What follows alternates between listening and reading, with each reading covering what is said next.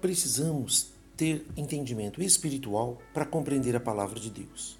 A palavra de Deus não é uma letra morta. Não. O próprio Senhor Jesus disse que as minhas palavras são espírito e vida. Veja o que diz o livro de Atos, no capítulo 28 e no versículo 25 em diante.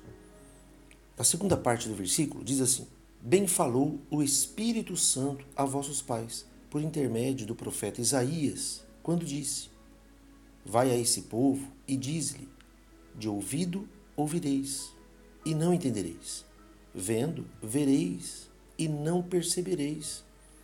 Porquanto o coração deste povo se tornou endurecido, com os ouvidos ouviram tardiamente e fecharam os olhos, para que jamais vejam com os olhos, nem ouçam com os ouvidos, para que não entendam com o coração e se convertam, e por mim sejam curados. Veja que o Senhor, ele usa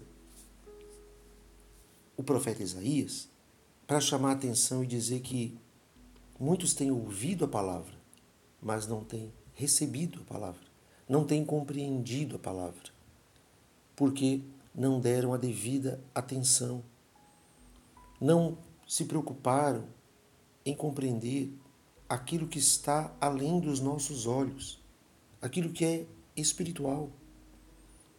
Não conseguiram entender a profundeza daquilo que Deus quer fazer na vida de todo aquele que nele crê. Porque uma vez que você não entenda a palavra, ora, como você pode mudar se você não entende?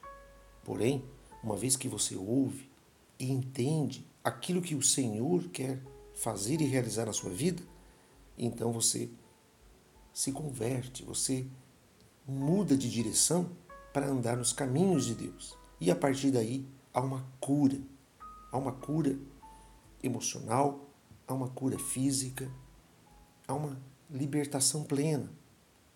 Então, o Senhor quer fazer uma obra perfeita na sua vida. Nós cremos que Jesus cura.